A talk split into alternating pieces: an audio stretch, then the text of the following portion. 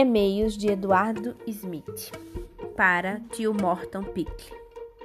De Eduardo para Morton, segunda-feira, 1 de agosto. Assunto: a geladeira.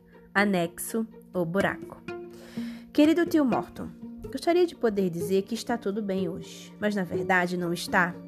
Logo de manhã descemos para tomar café e descobrimos que ele tinha feito um buraco na porta da geladeira. Não sei por que ele não poderia simplesmente ter aberto a porta como todo mundo faz.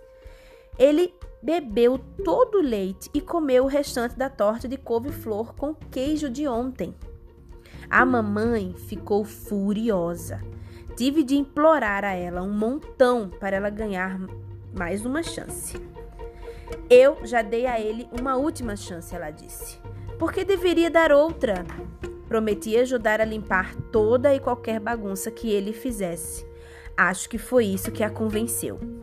Tomara que ele faça tudo somente no quintal, de agora em diante. A mamãe está preparando uma conta para você. Até agora são duas compras de supermercado e uma geladeira nova. Ela disse que vai cobrar um carpete novo também, se não conseguir tirar a mancha. Ontem mandei dois e-mails. Você não recebeu nenhum? Assinado Edu. De Eduardo para Morton. Segunda-feira, 1 de agosto. Assunto: Seu dragão de novo.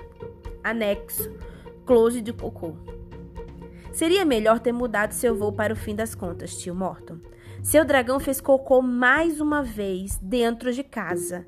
Ele não podia entrar no quarto da mamãe porque ela está deixando a porta fechada.